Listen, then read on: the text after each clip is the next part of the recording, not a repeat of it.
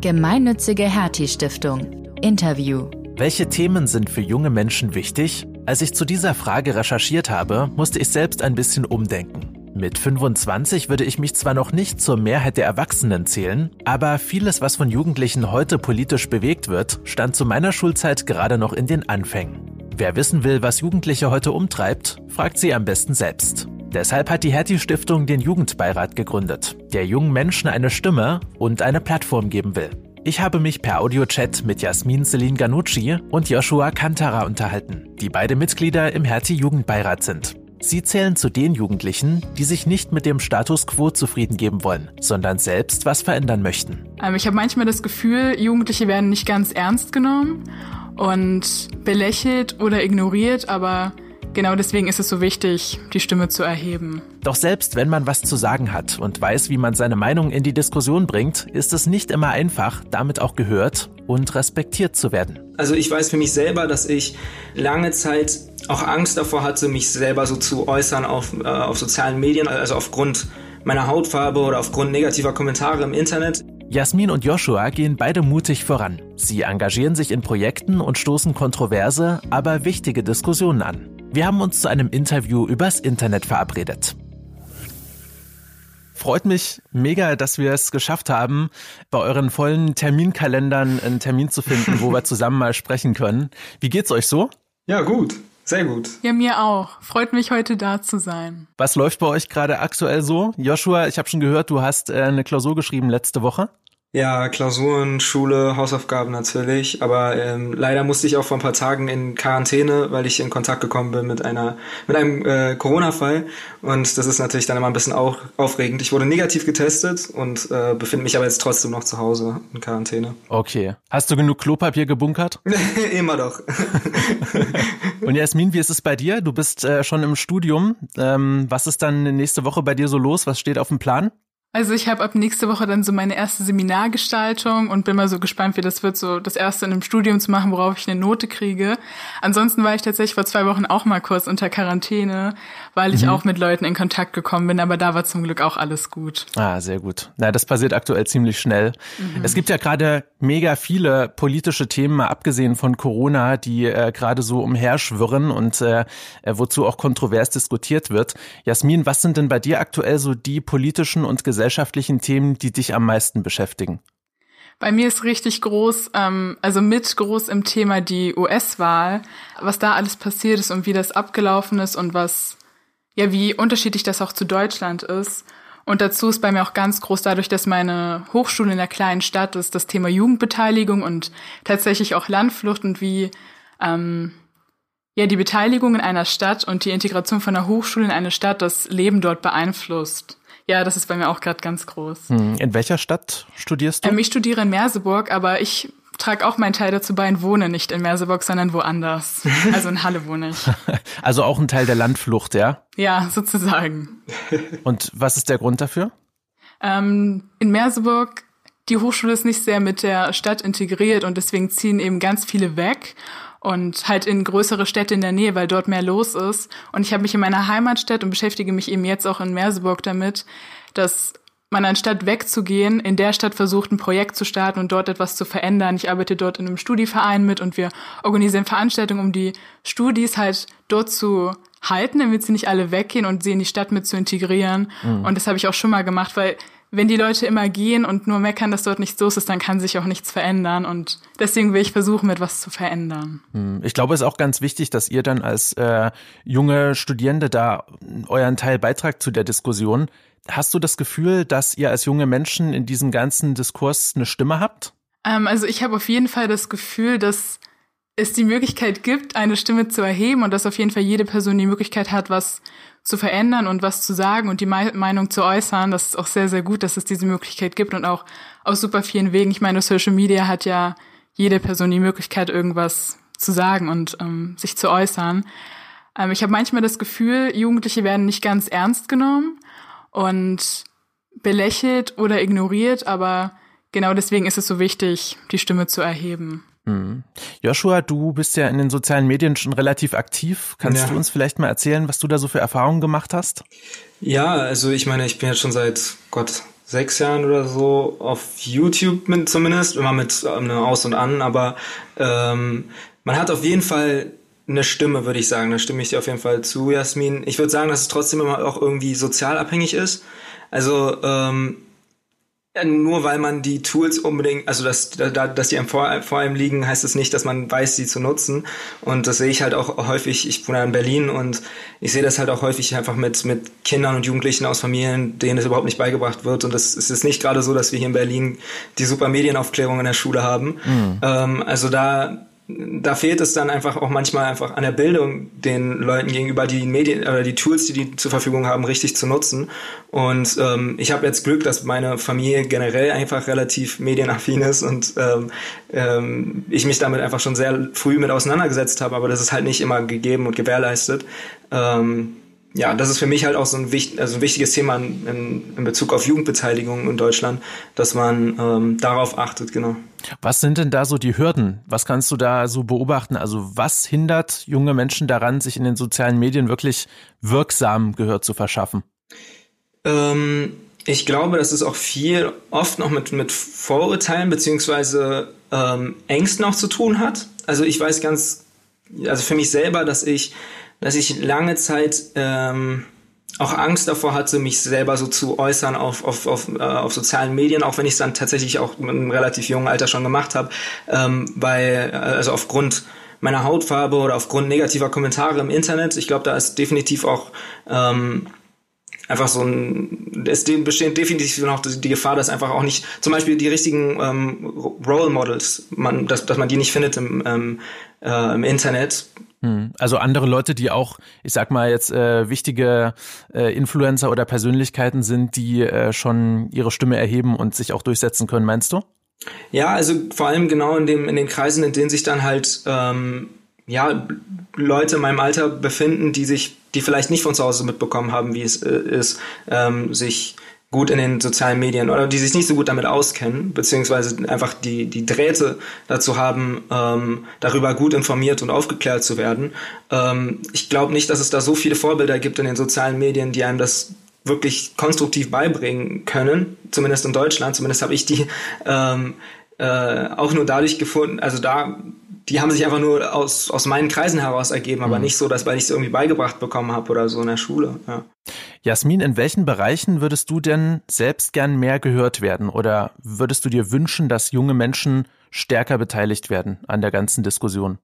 Ähm, also ich finde es in super vielen Themen einfach wichtig, zumindest zu versuchen, alle Perspektiven mit ähm, aufzugreifen. Dazu gehören halt immer Kinder und Jugendliche. Und ich habe zu meinem Teil in meinem Jugendbeteiligungsprojekt, in dem ich schon gearbeitet habe, gemerkt, ähm, ja, dass es viele einfach als nicht so wichtig empfinden, Jugendliche mitzufragen oder dass sie das Gefühl haben, die Jugendlichen kommen schon von allein oder sie werden irgendwann älter und dann sind sie mit dabei und ich würde natürlich am liebsten sagen, ähm, alle in allen Bereichen sollten Jugendliche gehört werden und mit einbezogen werden, weil sie eben immer eine andere Perspektive noch mit reinbringen mhm. können, die super, super wichtig ist. Für meinen Teil ist es einfach, ich würde es einfach super cool finden, wenn Leute erstmal auf die Idee kommen, Jugendliche zu fragen, was denkt ihr eigentlich darüber? Hast du da schon Erfahrungen gemacht? Also gab es schon mal den Fall, dass zum Beispiel bei euch in der Uni ähm, vielleicht Leute aus dem Stadtrat oder so an euch rangetreten sind und gefragt haben, äh, was können wir denn machen, um Merseburg auch attraktiver zu machen als eine Stadt für junge Leute, um da zu wohnen? Ich studiere leider erst seit zwei Monaten an dieser Hochschule. Deswegen kann ich dazu noch nicht so viel sagen. Ich weiß nur durch das Projekt, in dem ich mich dann gleich ähm, angeschlossen habe, dass es auf jeden Fall Leute gibt, die Interesse haben, aber es kommt mir vor, als wäre es so ein bisschen ähnlich wie in meiner Heimatstadt, dass die Jugendlichen oder halt in dem Fall die jungen Studierenden auf die Stadt zugegangen sind und gesagt haben, wir haben halt Lust, was zu machen und dass sehr viel Engagement von den jungen Erwachsenen dafür benötigt wird, eine Eigenmotivation, um was zu machen. Es gibt auch super coole ähm, Leute, die dann auf also Leute aus dem Stadtrat, die auf die jungen Leute zugehen, das habe ich auch schon erlebt, aber bei mir bis jetzt leider noch sehr stark in der Minderheit. Mhm. Du engagierst dich ja in einigen ehrenamtlichen Projekten. Kannst du uns dazu vielleicht ein bisschen mehr erzählen? Ähm, also wie ich es schon angesprochen habe, engagiere ich mich in dem Jugendbeteiligungsprojekt noch von meiner Heimatstadt, das mir sehr, sehr, sehr wichtig ist, ähm, weil ich dadurch gemerkt habe, wie wichtig Jugendbeteiligung ist und wie stark sich das auch, auch auf andere Felder eben ähm, auswirken kann, auf andere politische Felder einfach. Und dann habe ich dieses Jahr angefangen, mich noch weiter zu engagieren. Dazu gehört natürlich zum einen der Jugendbeirat, weswegen wir heute hier sind. Ähm, dann bin ich auch bei Fridays for Future dabei, gehe dort mit auf die Demonstration, helfe bei einem Cleanup oder organisiere dort Veranstaltungen. Engagiere mich aber auch gegen die Lebensmittelverschwendung im Krummen Eck hier in Halle. Das ist ein Laden, der gerettete Lebensmittel gegen Spende rausgibt oder bin auch im feministischen Projekten tätig und versuche hier und da ein bisschen was zu machen. Mhm. Joshua, gibt es bei dir noch irgendwelche Projekte, wo du sagen würdest, äh, da bist du in deiner Freizeit selber noch aktiv, wenn man jetzt vom Jugendbeirat mal absieht? Ähm, ja, also ich versuche mich halt in der Schule viel dazu zu, äh, zu engagieren ähm, zum Thema Rassismus, äh, also um, zur Aufklärung zum Thema Rassismus äh, mit beizutragen, ähm, was nicht ganz so einfach ist, weil ich ganz ehrlich sagen muss, dass die ähm, Rückmeldungen unserer Schulleitung dann immer ein bisschen schwierig sind. Also die, die stellt sich da irgendwie immer ein bisschen quer, wenn man versucht, da ein bisschen produktiver zu sein. Mhm. Aber ähm, wir sind gerade auch so am Anfang, ähm, das anzusprechen sprechen, weil ähm, wir vor allem in den letzten Monaten auch mitbekommen haben, wie, wie krass, wie krass das eigentlich sein kann, dieser Rassismus sein kann im alltäglichen Leben äh, in der Schule. Und wir wollen auch ähm, Umfragen starten mit, mit betroffenen SchülerInnen. Und ähm, ja, ich bin mal gespannt, was daraus dann in den nächsten Monaten raus wird. Warum findest du da die Stimme junger Menschen so wichtig? Naja, ich meine, ich auch nochmal, um zurück auf, auf Social Media zu kommen oder so, aber ich glaube, wir alle sind mit einem zunehmenden jungen Alter immer mehr mit ähm, also Opfer auch bestimmter rassistischer, ähm, sexistischer ähm, Attacken online, aber auch natürlich im alltäglichen Leben. Und ähm, wie gesagt, in den letzten paar Monaten habe ich das echt viel mitbekommen in der, in der Schule, wie, wie unaufgeklärt auch Lehrer sind ähm, in rassistischen oder sexistischen äh, Themenbereichen und ähm, selbst mir persönlich sind halt schon unglaubliche Sachen passiert in den letzten paar Monaten, da wo ich jedes Mal nur den Kopf schütteln kann. Mhm. Ähm, und das betrifft dann halt hauptsächlich junge junge Leute, ich, natürlich nicht ausgenommen, aber aber viel im schulischen Raum. Gibt es da vielleicht auch einen Unterschied in der Sichtweise, wie junge Menschen auf dieses Thema gucken, im Gegensatz zu Lehrern, die ja meistens so, also wenn ich an meine Schulzeit zurückdenke, meistens so zwischen 40, 50 rum sind? Mhm. Ja, ich glaube, dass es vor allem wir äh, junge Menschen ja teilweise noch im Werdeprozess sind, also versuchen herauszufinden, wer sie sind. Und wenn man die ganze Zeit ähm, unter Einfluss von, von solchen stereotypischen Bildern, die teilweise von Lehrern verbreitet werden, ähm, steht, dann hat das natürlich unglaublich negative Einflüsse auf, auf junge, junge Menschen, ähm, die sich eben noch nicht so ganz oder vielleicht auch nicht die, den Einfluss von zu Hause haben, die ähm, nicht in der Lage sind, sich dagegen ähm, zu verbalisieren. Und ähm, deswegen glaube ich, dass es da schon einfach einen, einen großen Unterschied gibt zwischen Erwachsenen und, und Jugendlichen, Kindern. Ich glaube, dass Kinder und Jugendliche oft sehr ähm, viel angreifbarer äh, sind. Ähm, aber sich auch auf eine andere Weise verbalisieren können, durch Social Media oder so. Und, und ich glaube auch, wie wir jetzt zum Beispiel hatten letzte Woche ein, ein großes, äh, ein große, eine große Aktion zum Thema Sexismus in der Schule und, und Feminismus in der Schule. Und ähm, das war auch ein Projekt gestartet ohne Support des, des, der Schulleitung, ähm, das tatsächlich die ganze Schule mit ein bisschen so aufgeweckt hat. Und das fand ich natürlich super, dass wir uns in der Hinsicht wieder verbalisieren konnten. Mhm. Und ähm, ja, genau. Genau um dieses Verbalisieren, also den jungen Menschen auch eine stärkere Präsenz zu geben, hat die Hertie Stiftung ja den Jugendbeirat gegründet. Vielleicht könnt ihr da mal kurz erzählen, vielleicht Jasmin, du hattest mir im Vorfeld schon erzählt, wie du da so äh, darauf aufmerksam geworden bist. Wie war das bei dir? Also wie hast du vom Jugendbeirat erfahren?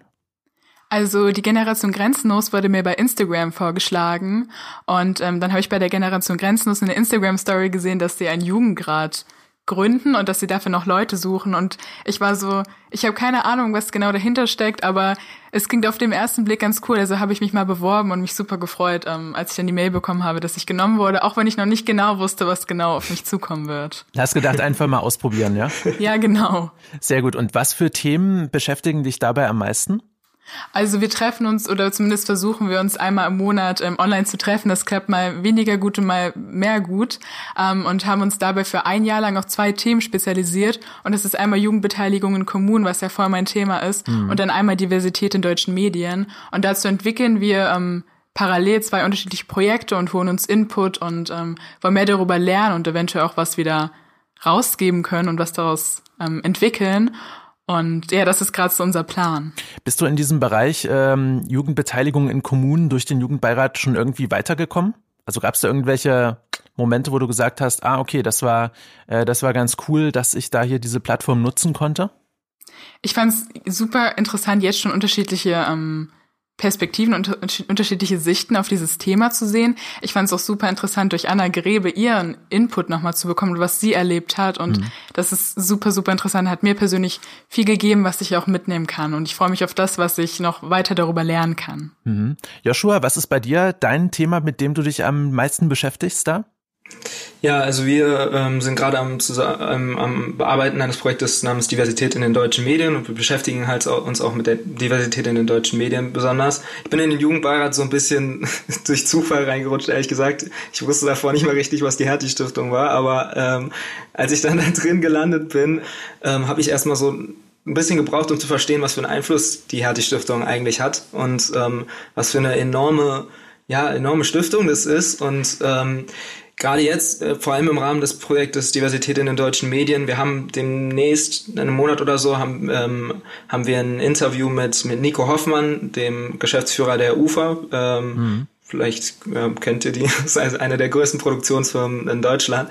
Und ähm, als uns Anna das erzählt hat, war ich echt so, boah, also krass, was, also dass die einfach mal so, ja, okay, hier klingeln wir mal und dann kommt einfach Nico Hoffmann mit ans Telefon. Finde ich schon sehr cool, dass, ähm, dass wir, na, zumal das natürlich auch parallel zu, da kommen wir vielleicht gleich nochmal äh, drauf, zu deren Projekten, also der, der, der Projekt in der UFA ähm, läuft und, und wir daraus einfach auch super viel ziehen können. Ähm, ja, ich war echt beeindruckt, was man in so kurzer Zeit teilweise schon erfahren und, und eventuell dann in, Zukunft, in, der, in der Zukunft auch schon schaffen kann. Ja.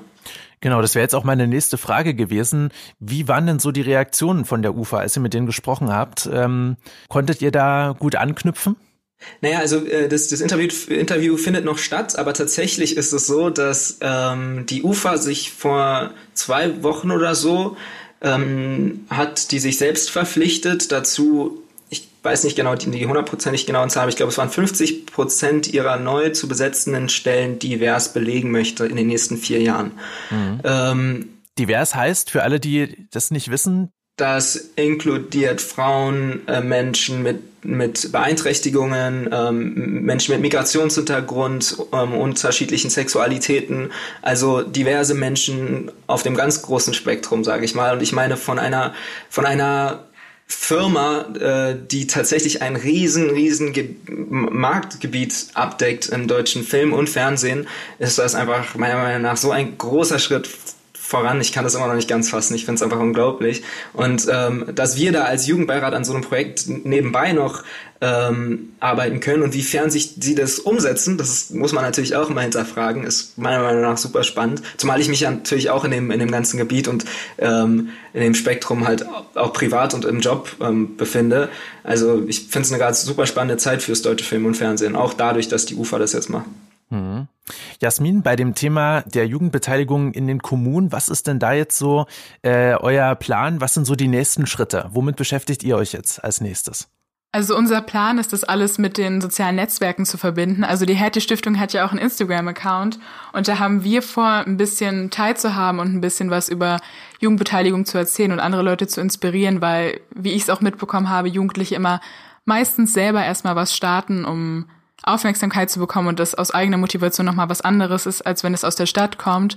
Und ja, wir wollen damit Ideen geben, wir wollen Leute inspirieren und wir wollen vielleicht auch Leute connecten über die sozialen Medien, dass sie zusammen was machen und in ihrer Stadt mehr Beteiligung fördern können und ihre Stadt beleben können. Mhm. Hast du da schon Rückmeldungen bekommen von vielleicht anderen Jugendlichen, die sich da auch engagieren oder vielleicht sogar von, weiß ich nicht, Stadtverwaltungen oder so?